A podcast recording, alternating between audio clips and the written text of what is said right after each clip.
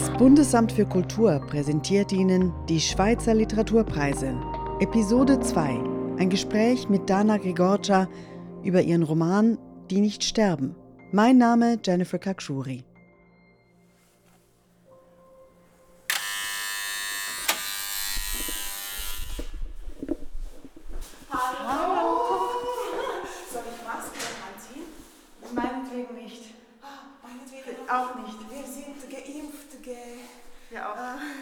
Alles.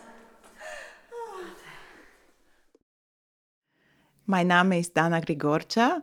Ich bin äh, Schriftstellerin und ähm, ich schreibe, ich schreibe Bücher. Ich, äh, ich bin sehr glücklich, unter Leuten zu sein. Äh, und äh, ich bin der Meinung, dass uns die Literatur, die Kunst zu empathischeren Menschen erzieht. Wo sind wir jetzt? Wir sind bei mir zu Hause. Vor äh, dem Fenster ist gerade eine Baustelle. jetzt pausieren sie, die Arbeiter, auf äh, unsere äh, Bitte hin. Und äh, wir befinden uns in meinem Schreibzimmer.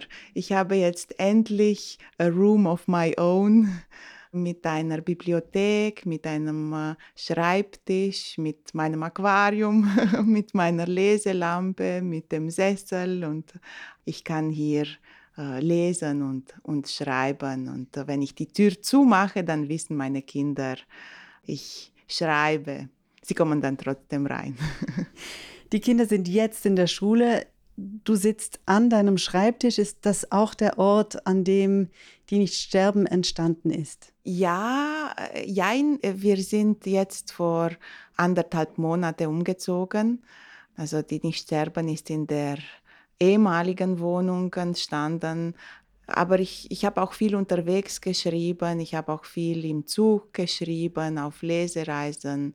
Ich habe zum ersten Mal in meinem Leben einen Ort. Ich hoffe, dass ich hier in meinem Zimmer wirklich in Ruhe schreiben können werde. Ich hatte noch nie wirklich einen Ort nur für mich. Und äh, ich habe auch keine feste Zeiten zum Schreiben. Und äh, es für mich ist Schreiben, also war bisher immer ein Fremdgehen. Fremdgehen?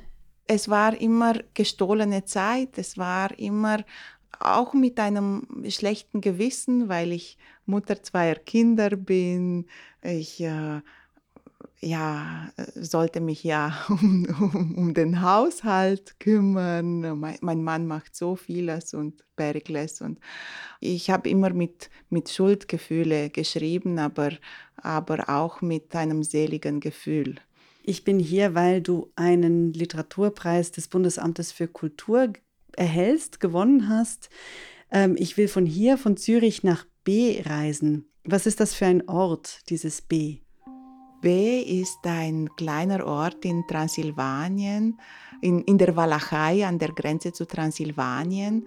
Und in B äh, verbringt meine Protagonistin ihre Sommerferien hat schon immer ihre Sommerferien verbracht, auch in der äh, kommunistischen Diktatur. Da hat ihre Großtante eine Wohnung gemietet und das ganze Mobiliar ausgetauscht, damit die Wohnung so aussieht wie früher, als es ihnen noch gehört hat, vor dem Kommunismus und vor der Enteignung. Und die Familie versucht sich so ihren Raum zu schaffen und sich in diesem Raum der Kunst hinzugeben. Die Großtante bringt der Protagonistin bei, in Kunstbücher, in Kunstalben zu blättern, zu, ähm, zu spazieren, zu bewundern, zu kontemplieren. Die Protagonistin wird auch Künstlerin und diese heile Welt aber hat große Risse und man spürt, dass sich dahinter so eine bedrohliche Kulisse befindet, dass diese Dunkelheit der Diktatur vielleicht fortbesteht. Ähm, das sind so wie die Geister von damals, die nicht tot zu kriegen sind. Genau. Ich muss sagen, dieses Buch, ich habe es geschrieben. Es, es, passiert mir immer so, wenn ich ein Buch geschrieben habe, vergesse ich gleich, was ich darin geschrieben habe und bin imstande, es so zu lesen, als wäre es ein fremdes Buch. Das Thema des Buches beschäftigt mich weiterhin. Ich lebe immer noch in diesem Buch, auch in diesen Zeiten mit dem Krieg in der Ukraine. Da denke ich, die Geister der Vergangenheit, die nicht tot zu kriegen sind, die Folgen der Diktatur, die Indoktrinierung der Leute, das ist alles nicht zu unterschätzen. E, es dauert Generationen, bis man sich erholt hat aus der Dunkelheit einer Diktatur, bis man wieder sehen kann, bis man wieder sehen lernt, bis man wieder diese Tendenzen ablegt, Macht abzugeben, Autokraten an die Macht zu hieven so eine morbide, fast schon morbide Lust zu verspüren, so Vampire wie Putin, wie einen Putin zu unterstützen und äh, zu bewundern, seine Tatkraft zu bewundern. Es dauert ganz lange und die Gefahr ist da, dass auch Intellektuelle, dass auch Künstler von dieser Dunkelheit kontaminiert werden. Das ist mein großes Thema. Was macht die Kunst mit uns? Feit sie uns vor äh, Radikalisierung? Macht sie uns zu empathischeren Menschen, öffnet sie uns die Augen. Das ist eine spannende Frage, gerade die Ich-Erzählerin, die zu ihrer Großtante Mama Go, wie sie sie nennt, reist und in die Ferien reist. Das ist ein, eine Clique, die sich dort trifft und Mama Go ist eine Art Salondame, wenn man so will. Man will. Es wird Tennis gespielt, es werden große Mahlzeiten aufgetischt, es ist sehr barock und sehr die Leute sind sehr belesen und kunstaffin und es werden Opern zitiert und es werden Philosophen zitiert und so weiter und so fort.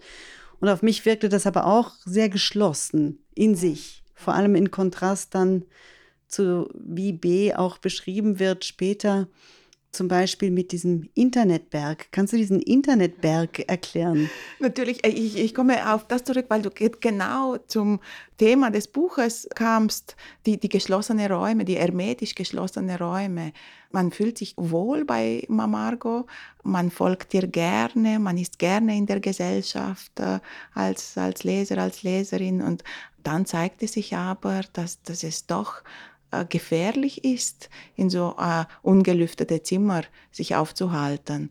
Also dass man da immer nur unter sich ist, sich immer nur gegenseitig bestätigt und dass sich ein Gespräch auch hochschaukelt, dass man sich auch hochschaukeln kann und sich zu unglaublichen Weltanschauungen hochhievern kann, dass man sich auch radikalisieren kann in, in einer schönen Umgebung, aber mit den gleichen Leuten. Also gerade die, die, Dynamik vom Vertrauten auch, dass man auch nicht widersprechen will, weil man wohl ist und man will die Harmonie nicht stören. So kam es mir vor. Genau, genau, genau. Und, und es gibt keine Streitgespräche. Es ist, äh, man bestätigt sich immer zu und zum Internetberg äh, zu kommen.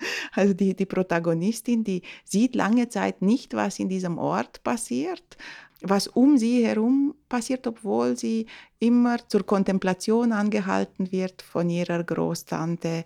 Äh, sie liebt den Ort, sie ist Städterin, sie kommt aus Bukarest, verbringt eben ihre Ferien in diesem B, äh, in den Bergen, in den Karpaten Sie spielt mit den Kindern im Ort und, und merkt lange Zeit nicht, wie chancenlos die Leute dort sind.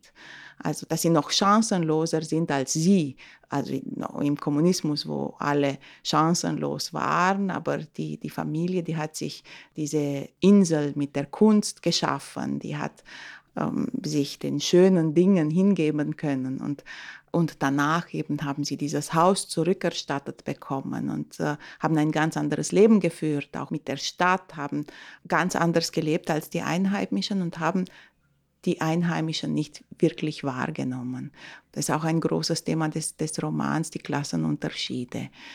Es war mir auch wichtig, eine Ich-Erzählerin zu haben, damit man sie auch beurteilen kann über die Art, wie, wie sie spricht. Also man folgt ihr, man lässt sich auf sie ein, aber man merkt auch, dass sie nicht alles sieht, obwohl man sich auf sie einlässt und obwohl man nur das äh, wahrnehmen könnte, was sie erzählt, aber als Leser äh, nimmt man mehr wahr als sie, die sie das erzählt.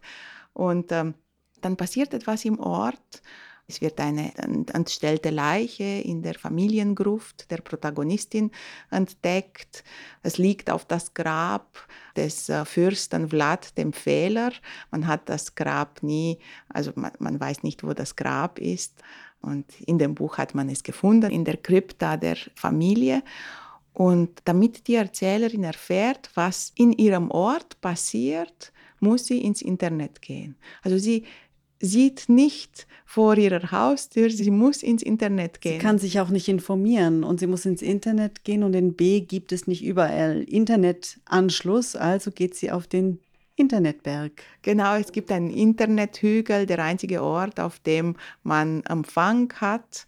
Und auf diesem Hügel trifft sie alle alte Leute aus B, die mit ihrer äh, Verwandtschaft in Spanien und Italien mit den ausgewanderten Kindern und Enkelkindern telefonieren, sprechen auf diesem Hügel. Und dort auf dem Hügel kann die Protagonistin nachschauen, was in ihrer engsten Umgebung passiert ist. Also sie liest internationale Zeitungen und The Guardian, New York Times und so weiter. Alle Zeitungen der Welt haben über diesen Ort B berichtet und über diese Leiche.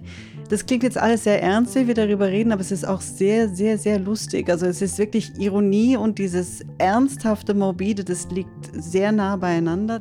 Ich will auch auf Vlad den Fehler zu sprechen kommen. Dracula, Graf Dracula wie war das mit so einem Mythos zu arbeiten? Weil du hast in einem anderen Interview erzählt, Dracula ist quasi Wilhelm Tell in Rumänien. Ja.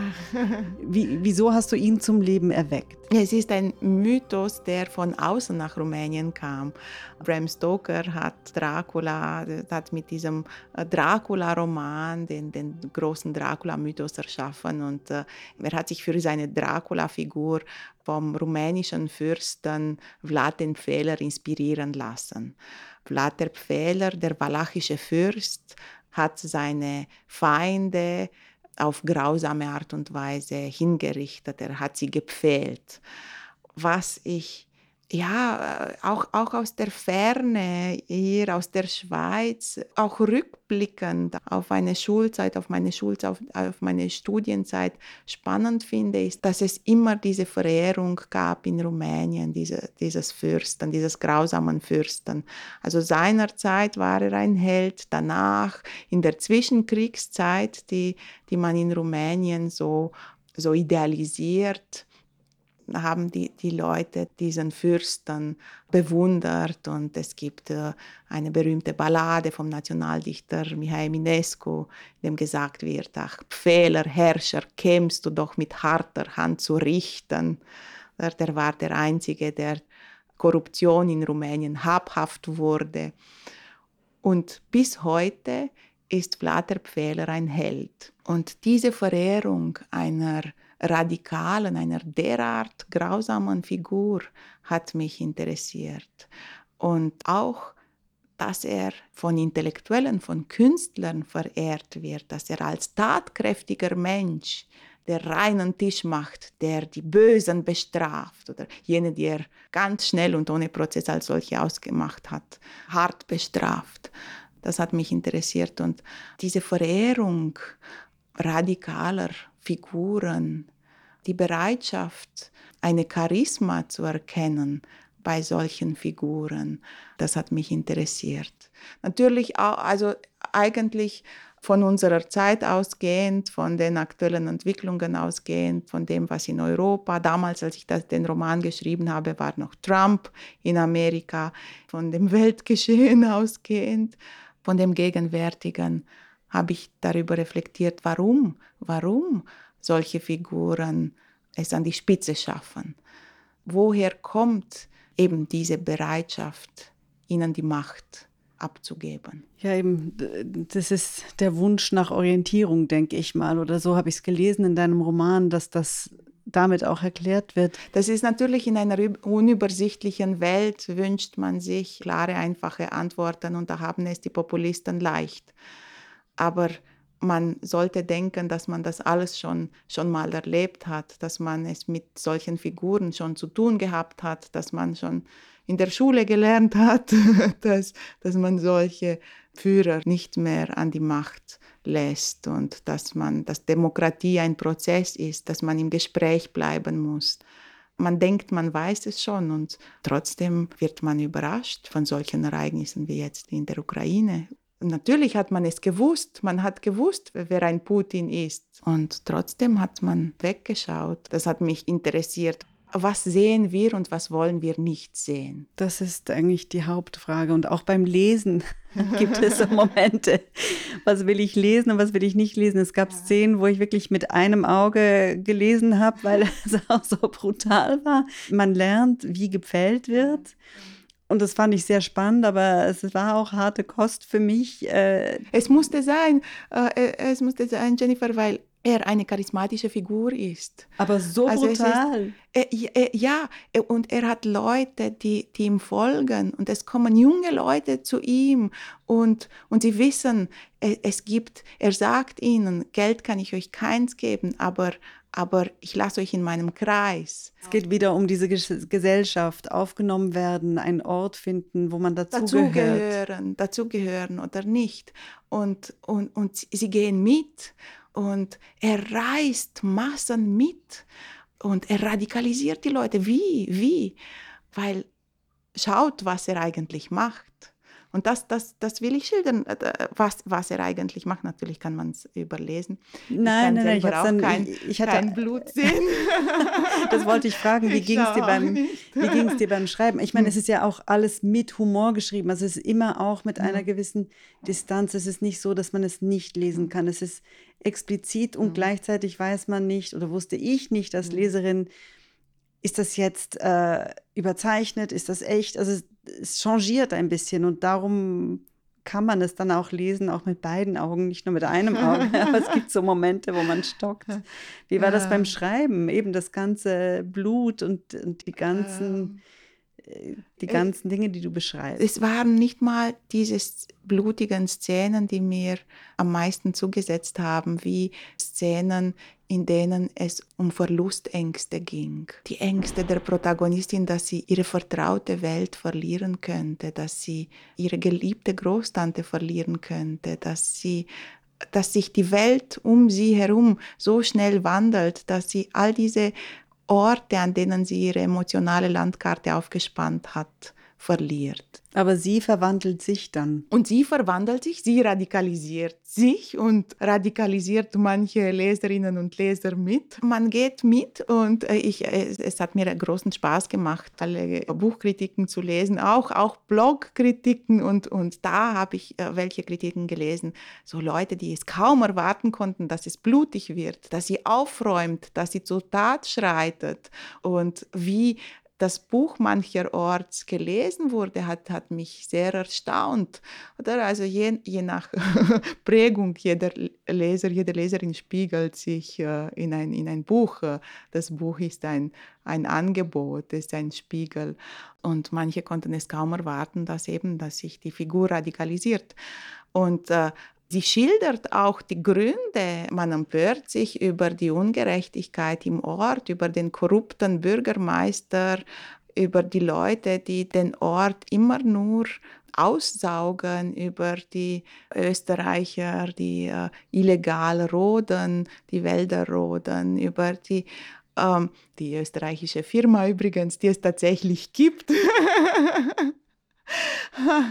Und ich habe Post erhalten von einem Freund des Eigentümers. Und äh, äh, es gibt die und ich habe demonstriert in Bukarest gegen die, die Aktivität der Firma. Natürlich kann sie die Aktivitäten weiter in die Ukraine verlagern, haben sie auch gemacht, als die Zivilgesellschaft in Rumänien auf die Barrikaden gegangen ist. Man kann da überall äh, herrscht Korruption da, wo die Leute nicht genau hinschauen, oder? Aber wenn es sich eine Zivilgesellschaft formiert, wenn die Leute dagegen antreten, wenn, äh, wenn es Proteste gibt, dann ziehen sie ab äh, in Gegenden, wo die Leute noch nicht hingucken eben die Vampire. Aber die Vampire, und das war mir wichtig im Buch, die Vampire sind eben nicht die, die man sofort als solche ausmacht, sondern es sind die, die das Böse mit Bösem zu bekämpfen glauben, erfolgreich zu bekämpfen glauben. Und ähm, deswegen habe ich mir überlegt, am Ende des Buches wäre auch das Bibelzitat, das Martin Luther King Jr. so, so toll in seiner Rede zitiert hat, mit Du kannst nicht Dunkelheit mit Dunkelheit vertreiben.